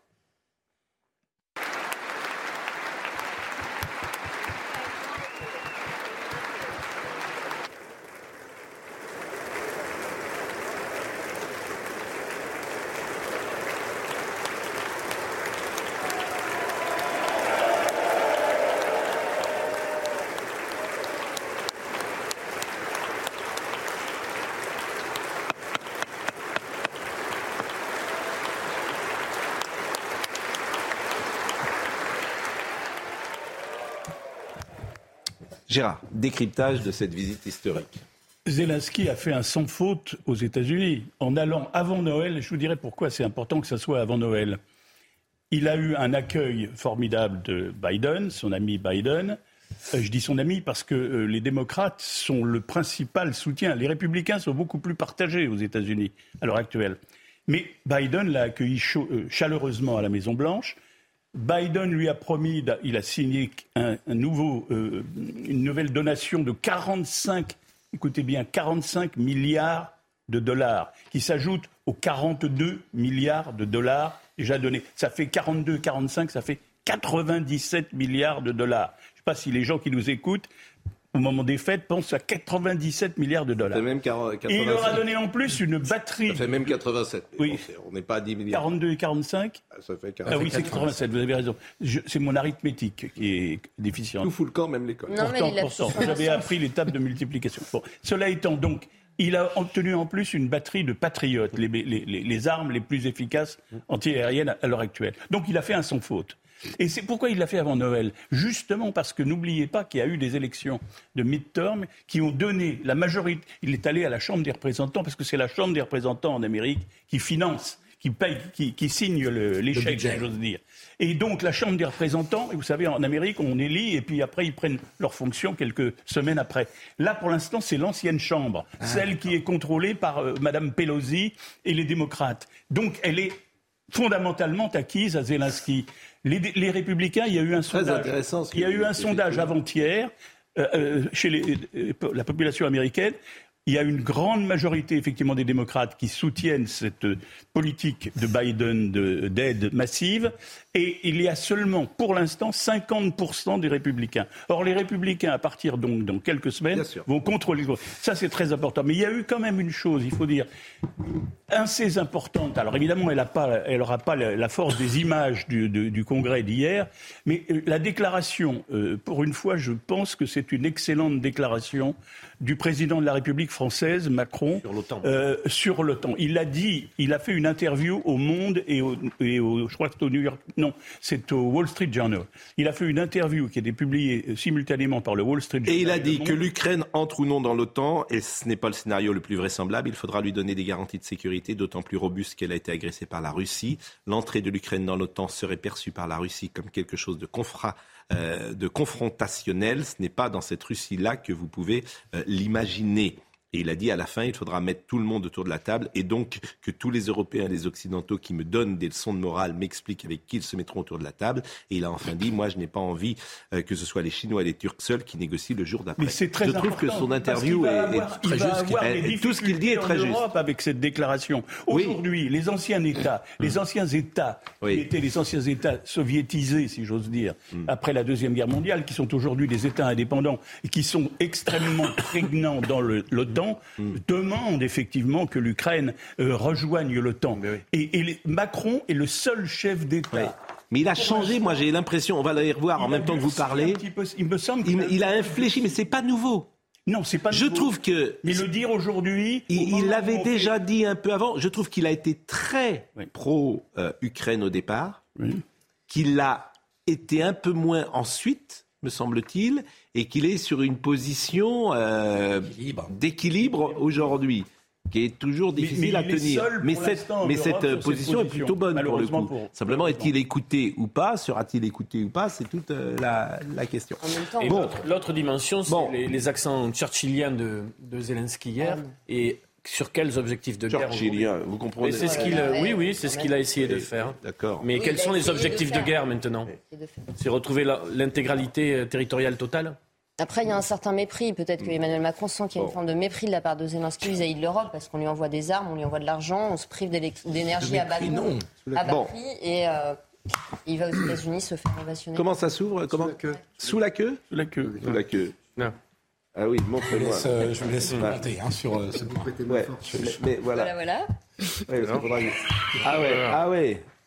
Ah oui, d'accord. Bon, alors d'abord, euh, ça me fait plaisir que vous soyez là. Euh, Il est possible qu'il en perde le contrôle ou pas Pardon. Alors voilà, euh, ça me fait plaisir que vous soyez là. Euh, D'abord, euh, vous vendez des Scrabble? Absolument. Bon, alors vous avez vu que certains joueurs de Scrabble se sont mobilisés pour sauver certains mots. Ça, c'est formidable, hein, parce que euh, au nom du wokisme, par exemple, le mot poufias, le mot bamboula, euh, le mot. euh, mais on peut comprendre d'ailleurs, pourquoi pas, ne seront plus autorisés euh, dans les euh, compétitions de Scrabble. Parce que ce sont des mots qui sont choquants et qui peuvent être des, des insultes. Il y a, on, on a interrogé d'ailleurs les uns et les autres ce matin. Gentil. Cette police Euh, de la pensée est insupportable. Oui, mais il n'est pas, il est pas, il- il est pas d'accord. Écoutez, écoutez les Français. C'est dommage en fait. Ça permettait aussi de rire en famille, avec les amis. Donc euh, bon, on rira un peu moins, il y aura plus de, de débats. Je trouve ça dommage parce qu'effectivement, maintenant, on fait rentrer euh, des mots qui n'ont rien à faire selon moi dans le dictionnaire, et par exemple euh, des, des mots euh, comme wesh, comme des choses comme ça. Mais par contre, effectivement, un Scrabble où euh, on est censé justement pouvoir rigoler, s'amuser avec les mots, euh, si on peut plus le faire, c'est dommage. Je vois pas pourquoi ils ont enlevé. euh, bon, je vois pas pourquoi ils ont enlevé des mots qui, euh, parce que euh, euh, je trouve pas, je, comp- je vois pas le bien fondé de la démarche. Intéressant, hein. Sont exclus tous les mots constituant une incitation à la haine et à la discrimination. Qu'est-ce que vous en pensez? Bah, Vous savez, en fait, c'est un règlement pour la compétition officielle de Scrabble. Ouais. Donc, euh, c'est comme au foot, c'est comme au handball, il y a des règles pour les compétitions officielles. Euh, le plus important, c'est que le, le plus grand nombre de joueurs ne fait pas de compétition, chacun joue à la maison. Ouais. Et, et- et l'une des règles du Scrabble, justement, c'est souvent de s'inventer sa propre règle en fonction des joueurs qui sont autour du plateau. Quand il y a des enfants, on va autoriser certaines choses, on va autoriser de consulter le dictionnaire ou autre. Donc, globalement, chacun pourra s'y retrouver. C'est vrai que s'agissant de la compétition, ça fait évoluer la, la façon de jouer. C'est aux joueurs d'en décider. Vous parliez de police de... Le totalitarisme, cette police de la pensée, c'est-à-dire que si les mots qui incitent à la discrimination sont interdits, bientôt on va interdire hommes et femmes. Parce qu'à Sciences Po, il y a quand même une prof qui a dû démissionner parce qu'elle appelait un homme un homme et une femme une femme. Hmm, Non, mais c'est des donné, sujets très on intéressants. déconstruit complètement le réel et qu'il les faut- mots, sachant qu'on ne peut penser qu'avec le langage, on empêche les gens de penser. On rend les gens fous. Donc il faut rien céder. Il faut rien céder au. C'est-à-dire que le mot poufias, par exemple, c'est vrai que c'est insultant. C'est pas une mode. C'est. Mais c'est est-ce que... euh, Est-ce qu'il n'y a jamais eu de poufias Non, mais c'est ça. Ne venez pas sur ce terrain, mais est-ce que ce mot, dans une compétition de Scrabble, peut être utilisé ou pas? C'est... Ça euh, n'est pas le débat. Oui, c'est pas le débat, mais il y a des mots, en fait, il y a des mots qu'on ne veut plus entendre. toujours un mot où les gens Bien diront, sûr. Oh, bah oui, vous À la avez pas limite, tort je vais quand vous même. dire, Parce qu'il y a toujours des gens qui Ça me gêne pas qu'on le retire, parce que je trouve que bamboula, ça, ça a une connotation. Mais ça n'est pas le sujet. Colonial, raciste, faut arrêter d'être naïf. À chaque fois, on se fait avoir par ces gens parce qu'on est naïf. Et vous savez qu'il y avait une marque, pas une marque, euh, de petits gâteaux, c'est invraisemblable quand même, qui s'appelait Bamboula. Oui, mais, euh, c'est- c'est- je- je- Vous êtes d'accord que bamboula, va pas trop. Mais c'est inadmissible. Oui, il y a des gâteaux. Comment, Mais la question, euh, parce que je pensais à ça. Bon, Est-ce que les- que les, les- mots les dans jouets. les films dont Audiard était le dialoguiste, on Oui. peut les utiliser toujours ou pas? Mais y Mais si on des peut plus choses- les utiliser, c'est une perte euh, de richesse. Oui, euh, de toute façon, c'est comme chacun se sent parfois blessé par des mots ou par des, euh, des attitudes. Bah, ces attitudes, effectivement, aujourd'hui, euh, Mais plus c'est Bon, non, mais monsieur, monsieur Maté est là pour les jouer. Oui, oui, pour- Moi, alors, d'abord, puisqu'on le parle des jeux de société, puisqu'on parle des jeux de société, moi j'ai l'impression que depuis euh, que je suis né, il y a deux jeux de société qui dominent, le Monopoly, le Cluedo. J'ai l'impression qu'il y a un jeu de société qui s'est euh, imposé ces 30 dernières années, un seul, c'est le Trivial Poursuite. Autrement, je n'en vois pas. Donc j'ai l'impression qu'il n'y a aucune modernité dans les jeux de société, que c'est toujours les mêmes. C'est vrai ou pas? Pascal, il faut que vous veniez plus souvent en magasin. Bah oui. On a Oui. énormément de nouveautés, de, de succès. Oui, mais ça marche, les gens les achètent. En fait, vous avez, pardon, vous avez deux catégories. Il y a effectivement les, les jouets qui sont là depuis toujours, Hmm. ceux que vous avez cités. Mais chaque année, il y a des nouveautés. Et vous avez des jouets qui prennent une position et qui deviennent ce qu'on appelle les grands classiques de nos rayons. Donc euh, un rayon de magasin de, un rayon de jeux de société dans un magasin de jouets, c'est entre 700 et 1000 références selon le. type Mais alors, qu'est-ce qui se vend le mieux aujourd'hui en jeu de société? Alors, ce qui se vend le mieux, c'est pour les jeunes enfants, c'est les jeux d'action de toujours. Donc, Mmh. euh, Dr Maboul, SOS Wistiti. Euh, Ah, c'est vachement ça marche très bien. Voilà. Puissance 4. Ça, ça marche Les très, bien. 4, c'était, ça existait quand j'étais enfant déjà, je C'est crois. ça. Mais ça, c'est le, le top des ventes. Ouais. En fait, on vend à des millions d'enfants, des millions d'ados et des millions d'adultes. Et là, vous avez quoi Je vous ai amené un exemple. C'est ça, c'est une nouveauté euh, euh, de l'année dernière. Bitzat, c'est un, un jeu euh, pour les ados et les adultes. C'est un jeu d'ambiance. Dans ce qu'on appelle des, des jeux dans lesquels vous faites des. Chaque coup est une partie et qui vous permettent de passer un bon moment. Donc là, on est plutôt Comme le Pictionary. des défis. Ou alors, Pictionary, c'est autour du dessin. Là, Ouais. c'est des défis, des défis en trois dimensions. Par exemple. Avec, avec des gobelets, avec euh, avec des balles, avec des dés. Et on peut jouer, nous, avec euh, ça Oui, Ça, c'est quoi, ça. par exemple En fait, ben, on se lance un défi. Par exemple, ici, vous pourriez dire, ben, je mets mon gobelet euh, là, et je dois faire deux rebonds avec ma balle avant de rentrer euh, dans le gobelet. Et ça, je suis obligé d'acheter ça. Et vous, Parce que je vais à la machine à café, je prends un gobelet et puis euh, je suis pas, je suis pas obligé là, vous avez quelque chose qui est structuré. Vous avez des cartes, hein, vous avez plus de 160 défis euh, qui vous sont proposés. Ah, dites-moi un défi. Donc, par exemple, ici, là, je vais prendre celui-ci. Euh, lancer un dé et passez-le au joueur suivant afin qu'il le lance à son tour. S'il tombe sur le même nombre que le joueur précédent, il est éliminé. Continue jusqu'à ce qu'il ne reste plus qu'un gagnant. Vous voyez, ah c'est des parties extrêmement simples. Donc c'est juste pour passer du temps. C'est des jeux d'apéro, c'est des jeux d'après-repas. Euh, c'est de l'ambiance. Je lance le défi. Dites vive, vive Margaret Thatcher. Ah, je vais peut-être pas gagner ce, défi. Alors, notre ami Jacques Vendroux. Mais alors, qu'est-ce que vous avez à apporter autrement? Alors, il y a une autre tendance, c'est les, jeux fabriqués en France. Ouais. Donc là, je vous ai amené en fait une conteuse, la conteuse joyeuse, qui est fabriquée en France. Donc ça, c'est un, jouet pour les, plus jeunes. Hein. C'est-à-dire qu'ils vont l'avoir avec eux, ça va raconter des histoires, ça va faire de la mélodie. Donc c'est un petit peu un doudou électronique euh, pour les enfants. Donc ça, c'est une, des grandes tendances aussi. Et puis, on a euh, toujours euh, les grands classiques. Vous avez, vous, euh, les licences. Donc là, c'est des J'ai arrêté hein, tout à l'heure parce qu'il faisait du bruit, mais je vais le remettre là. Voilà. Donc là, on est dans les dinosaures, ça marche très bien. Les cartes Pokémon, ça marche très bien. Ouais, les enfants, ça. Ah non, ça, leur plaît énormément parce non, que c'est l'un des personnages cultes du film. Donc ils adorent ça. Et le dinosaure, c'est un personnage fascinant qui fait partie du programme scolaire. C'est la raison pour laquelle il a autant de succès. Bien sûr. Et puis les grands classiques, tout l'univers des Lego, des Barbie, des Playmobil. Euh, les voitures radiocommandées aussi, qui sont très demandées sur Noël. Les circuits 24, moi j'avais un circuit 24, j'aimais bien. Voilà, ça existe toujours, c'est circuit Carrera aujourd'hui. Ah oui, circuit, circuit 44. Dans l'univers des licences, vous avez une fois avec, on le montait, c'était un tel bordel qu'il était, ah, fallait le monter. Bon, Jacques Vendroux est là, en tout cas. Alors, Jacques Vendroux, hmm. il était à Doha. Oui. Pendant un mois, on l'a tellement aimé qu'on maintenant on, a inventé un nouveau jingle. C'est plus Vendroux dit tout, c'est Vendroux fait tout. Fait tout. Et il est quelque part dans Paris. Jingle.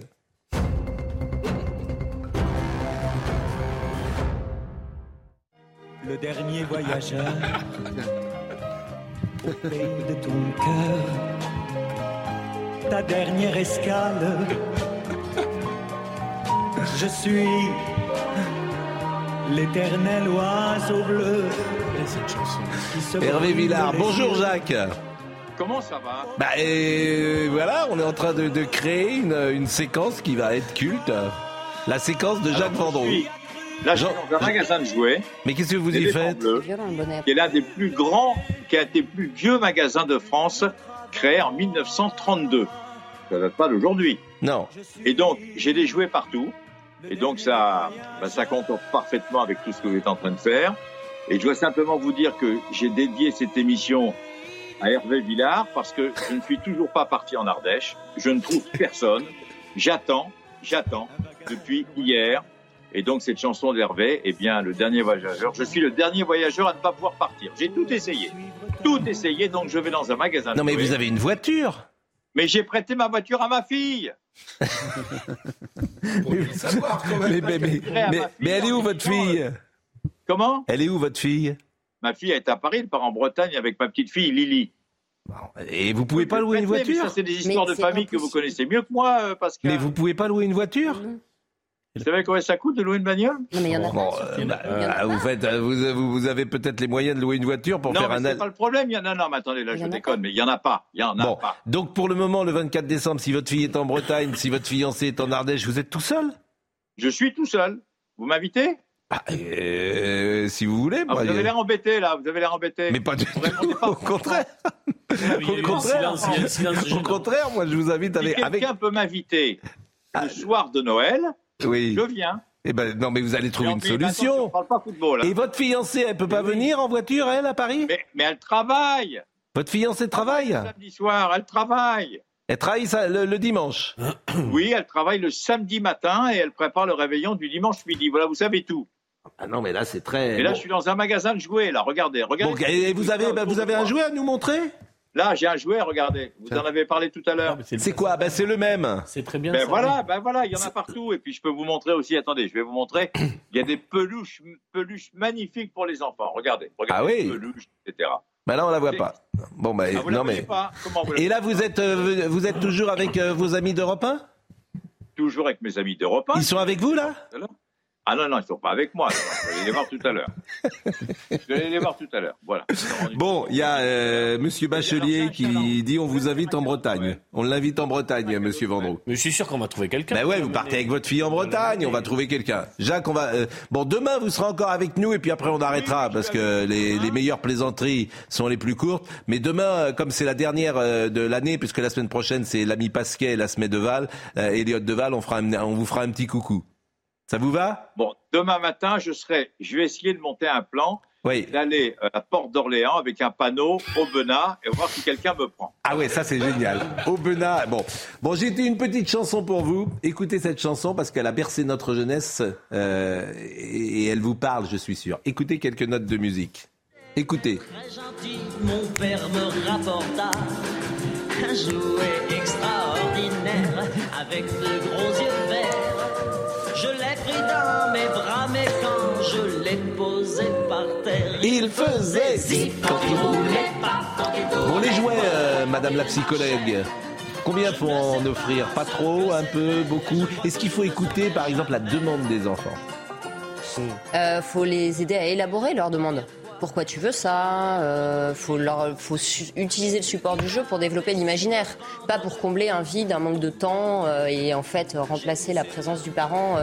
Mais accompagner dans le jeu, c'est merveilleux parce qu'en fait c'est le travail de l'enfant. Le jeu, un enfant qui ne joue pas, c'est un enfant malade. Quel âge ils ont vos enfants Moi j'ai un garçon qui a 12 ans et qui est encore très très Playmobil. Ouais. Il déteste les jeux vidéo, il est pas du tout écran. Enfin bon, en même temps il est un petit peu. Et les petits ont quel âge Endoctriné anti-écran à la maison. les, les petits ont quel Les âge petits ont deux ans et demi. Mais deux ans et demi, il y a des jeux Vous offrez des jeux à deux ans Alors et demi à Oui. deux ans et demi, il y a plein de jeux. Oui. Mais, les ils seuls savent pas que c'est un jeu. Non, mais les seuls jeux qui les intéressent, c'est en fait les objets des adultes qui, euh, évidemment, ils ne sont pas supposés toucher. Ouais. Euh, donc c'est les robots de cuisine, c'est les brosses à dents électriques, c'est euh, les aspirateurs, c'est c'est- voilà. Mais il y a plein de jeux à deux ans. Il y a les Lego, il y a les constructions. Ah, les Lego, ils moi, commencent à, à comprendre les formes, à compter un peu. euh, c'est bien sûr. Bon, mon Noël à moi d'abord ou le JT de Barbara Durand? Mon Noël à moi avant Barbara Durand.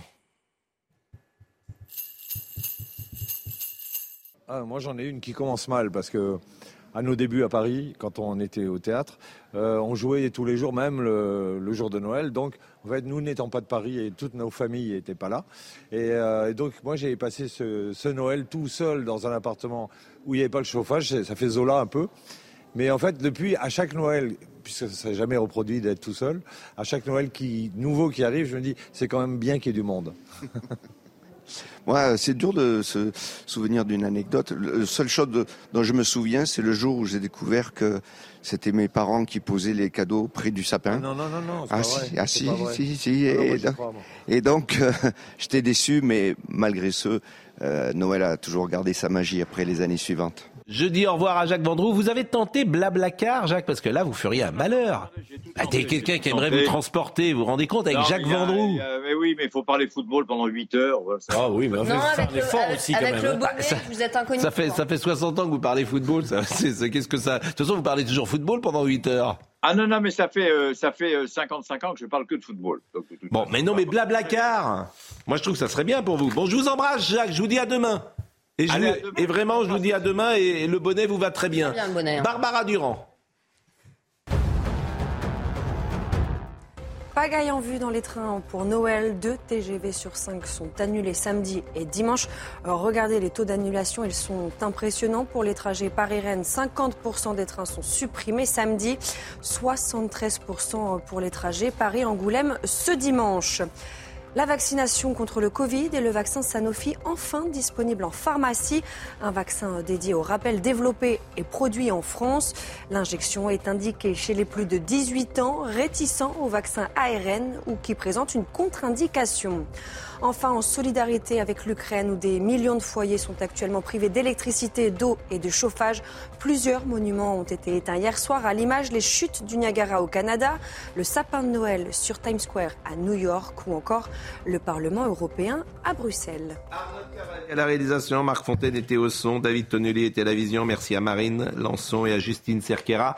Merci beaucoup, euh, Monsieur Matet. J'imagine que là, euh, c'est le rush. La, journée la plus importante de l'année, c'est le 23 ou le 24 C'est là C'était samedi dernier. Ah, c'était samedi ah dernier. Bon, et vous êtes pour jouer club, bien évidemment, donc vous êtes en plein rush. Merci. Merci, hein, joyeux Noël à tous. Et puis nous, on se retrouve encore demain. Et c'est Thierry Cabane qui arrive dans un instant.